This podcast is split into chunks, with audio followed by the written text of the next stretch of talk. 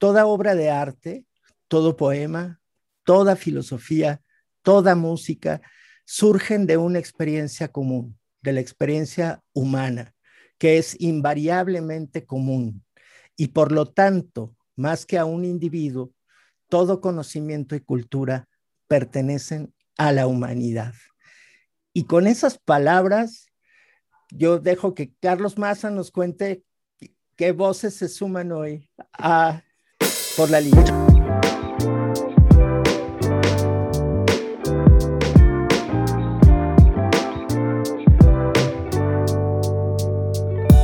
Nuestros y nuestras invitadas, pirateca.com y Natalia Durán.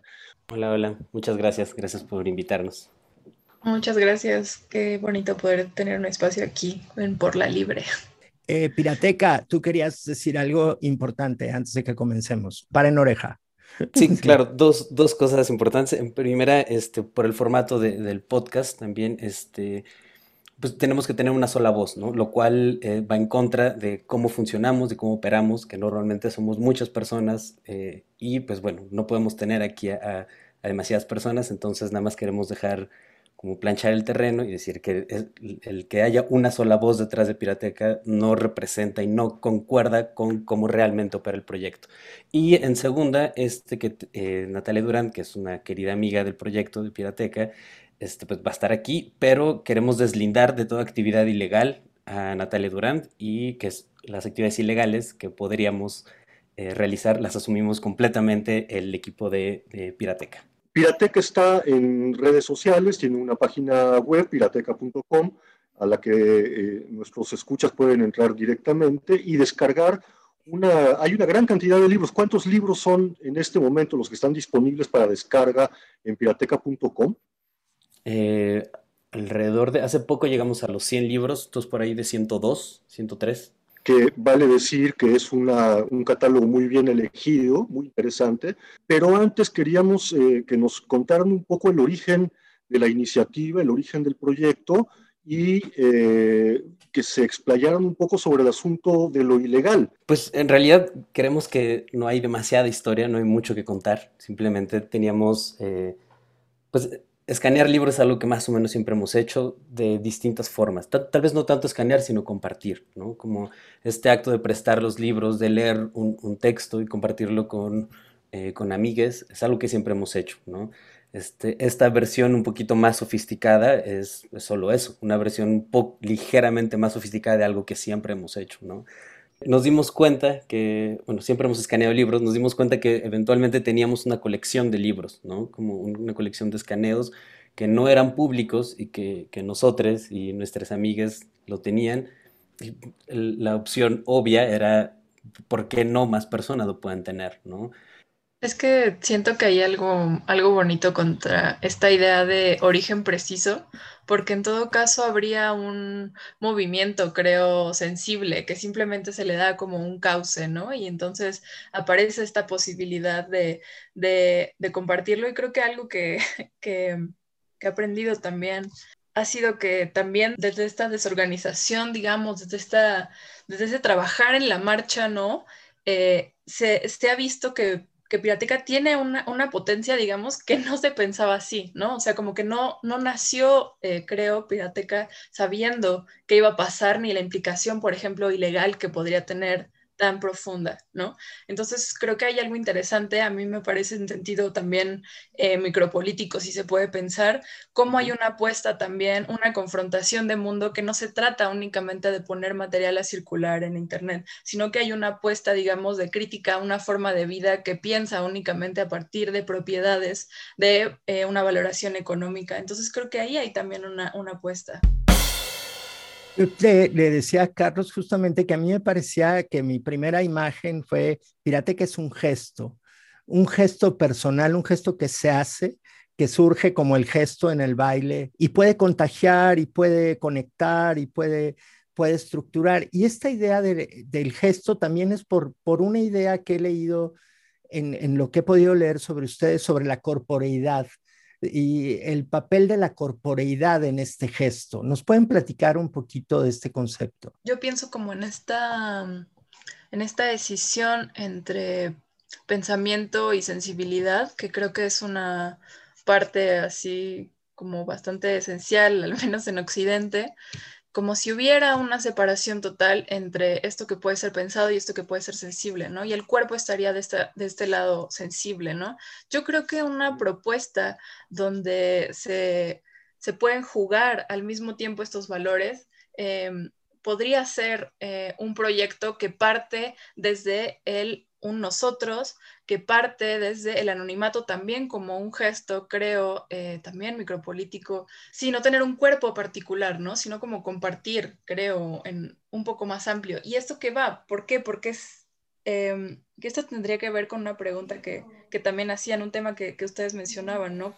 este, creo cómo elegir los libros. Creo que Pirateca lo podría contar mejor, pero también tiene que ver cómo se atraviesa eh, un texto por un cuerpo que lo único que genera es querer compartirlo, o sea, como la necesidad de continuar ese mismo cauce sería compartirlo. Creemos tal vez que eh, la forma en la que experimentamos la, literatura o el arte o la poesía, como, como bien eh, leían un poco el manifiesto, creemos que es desde lo sensible, ¿no? Es, desde, es siempre una experiencia corporal, no no, no es desde la experiencia económica, ¿no? que también existe. ¿no? Así es como los abogados de estas grandes editoriales experimentan, si es que se le puede llamar así, la literatura. ¿no? Nosotros creemos que la experiencia está en el cuerpo, ¿no? y, esa experiencia siempre corporal es siempre, y es siempre replicable a otros cuerpos. ¿no? Entonces, el, germen inicial es ese, es expandir las capacidades corporales de, de los textos que nos gustan. ¿no? Pero también hay una visión de lo legal y lo ilegal. Y eh, esto implica que ustedes están bajo asedio eh, legalmente porque están desarrollando una actividad que es considerada ilegal en el marco jurídico que actualmente nos, nos gobierna. ¿Están ustedes bajo asedio, están bajo persecución pirateca? Es complicado eso. creemos, que, creemos que sí y que no.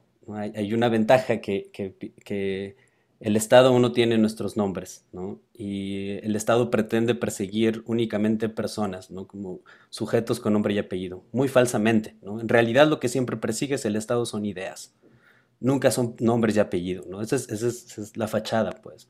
por lo pronto no, no tienen nuestros nombres y apellidos, no saben a quién, a quién demandar o a quién perseguir.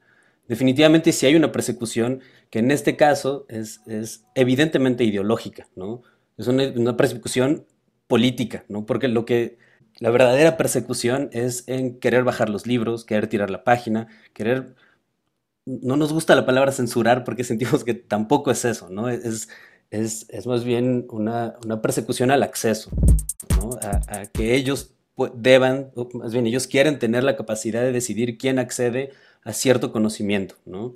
Ahí sí hay una persecución, ¿no? No es contra, contra el equipo de Pirateca, no es contra sujetos con nombre y apellido, pero sí hay una persecución en términos éticos, políticos, ¿no? Pues no sé, en, términos de redes, bueno, nos han cerrado un Facebook, eh, dos Facebooks, eh, canales de Telegram y hemos tenido que mover la página a diferentes hostings y así. Pues sí, sí, hay una especie de persecución. En realidad lo que menos nos preocupa son las redes sociales, porque pues eh, en realidad creemos muy poco en, su capacidad transformadora pero pues, el sitio web ahí va a estar, ¿no? Creemos que es suficientemente seguro, hemos encontrado formas de, descentralizar y mover eh, los archivos y demás, ¿no? Yo creo que también otra cosa que se jugaría en esto ilegal, digamos que es tan de algún modo perseguido en este sentido político, ideológico, tendría que ver porque creo que sí Pirateca propone algo que no sé cómo decirlo, desafía a la imaginación. ¿Por qué lo digo? Porque ha habido también críticas muy fuertes por parte de estos eh, grandes, de estas grandes empresas, sobre todo, eh, diciendo cómo puede ser que, esta gente no quiera nada más que, más que que se compartan libros. No les cabe la posibilidad siquiera de que pueda haber intercambios no capitalistas o que genuinamente un grupo de amigues quiera replicar un poema y que los demás también sientan algo, ¿no? Parece inverosímil y creo que eso también es algo muy bonito. Es, que el, aparato legal, lo que decide qué es legal o qué es ilegal, en un caso como este se vuelve evidentemente, tal vez no absurdo, pero, pero amañado, ¿no? No, no, no sé amañado, es, es, es, lo legal y ilegal es una categoría más bien moral, ¿no? Es, es, ética, ¿no? Y aquí se vuelve evidente, ¿no? Como, ¿por qué no podríamos compartir nuestras experiencias con otras personas, ¿no? O nuestras experiencias corporales. Que, que eso sea ilegal, eso es ya una gestión de los cuerpos, ¿no? Ya es, implica una gestión de la experiencia sensible, ¿no? Eso es lo que nos parece terrible, ¿no? Y me parece un poco que aquí queda de manifiesto, ¿no? Que, que, a Pirateca se le, se catalogue de ilegal. Es, es, bueno, el problema no es, no es que Pirateca sea ilegal, el problema es que todo el aparato de, de, la legalidad y la ilegalidad es así, ¿no? Siempre es un aparato eh, ético, político y sensible, ¿no? Pues, recuerdo algún episodio ya en Twitter de un autor que levantó la voz y dijo, anda el PDF por todos lados. ¿Qué tan frecuente es eso?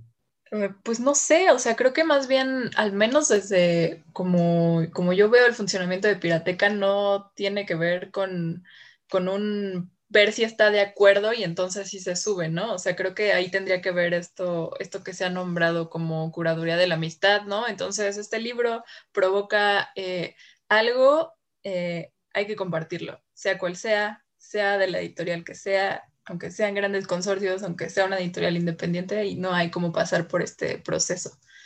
No sé, pero así de casos. sí, claro. Digamos, en, términos generales, así es como, como siempre operan las. Así es como operado siempre, ¿no? Como para bien y para mal, ¿no? Como los libros que subimos son libros que, que nos significan, que a, nosotros, a, a, amigas, les significan y, y queremos compartirlos, ¿no? Queremos ponerlos en común da la casualidad de que a veces hay gente que se enoja y hay gente que lo aplaude. No, no está en nuestro control, no, no, no, no planeamos ninguna de las dos cosas, ¿no? O sea, las veces que ha salido muy mal y que se nos viene el mundo encima, en realidad a veces ni siquiera sabemos qué editorial es, hasta que ya, ya o sea, porque no estamos tan conscientes, ¿no? De, de, de esas cosas, ¿no? En realidad no tenemos contacto ni con editoriales ni con autores, ¿no? en la propuesta, en el fondo, quieren liberar a esos productos de la cultura o crear un espacio que no se rige por esa lógica. Es, ¿cómo, describirían este, en ese sentido el espíritu? pues sí, o sea, definitivamente sí hay una intención anticapitalista, pero no es eh, en esencia anticapitalista, ¿no? Creemos que, que si bien Pirateca es anticapitalista es porque no queda de otra, ¿no?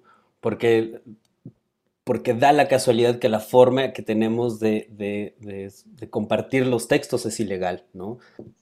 Sí, creo que también tiene que ver con pensar que em, el capitalismo no es solamente un modelo económico político, ¿no? Sino también un modelo afectivo y un modelo sensible, ¿no? Que implica un tipo de sensibilidad y creo que hay que repudiarla también y hay que oponerse tanto como se pueda, ¿no? Y en ese sentido, pensar que pueda haber eh, formas de relación entre, entre personas, entre lo que sea, cualquier forma de relación que el móvil no sea la propiedad o un intercambio monetario. Entonces creo que ahí hay una apuesta que está pensando desde, desde otro lado. Pues sentimos un gran gusto de eh, plantear esta alianza con ustedes desde el respeto a su anonimato y a su actividad y el agradecimiento a los libros, que yo ya me descargué la mitad de lo que ustedes tienen. Claro, y, quizá esto nos encontró, aunque no lo crean, Twitter todavía a veces es más que sombrerazos y, y apariencia. Nos, nos encontramos a través de, de la red quienes se sientan identificados con este proyecto y quieran echar la mano, pueden hacerlo, ¿no? Tienen algunos canales. Sí, claro, hay, algunos canales. En, el sitio web está pues, las, formas de contactarnos. Hay, Telegram, hay mail y todavía hay algunas redes sociales. Entonces, pues sí, ahí está. Pues nada más eh, agradecer también a, Pirateca y a Natalia por su presencia en el podcast en Por la Libre. Muchísimas gracias. Nos sentimos muy acompañados y eh, tenemos una gran admiración por lo que ustedes están realizando y esperamos poder volver a conversar más adelante, quizás sobre temas más particulares. Una cosa que comentábamos con Alex en un episodio anterior del podcast, en el que hablamos sobre piratería, es que en las mesas sobre piratería de las ferias del libro nunca invitan al sector que representamos nosotros, que representan ustedes, Pirateca. Vamos. muchísimas gracias a ustedes. Estoy segura de que nos seguiremos encontrando, sea en las ferias o en las antiferias o donde sea, pero de que va a haber conjunciones estoy segura. Soy muy fan de su podcast, por cierto. Por la libre es Carlos Maza, Alex Rubio, nuestro ID, una producción de Masas on the Beat.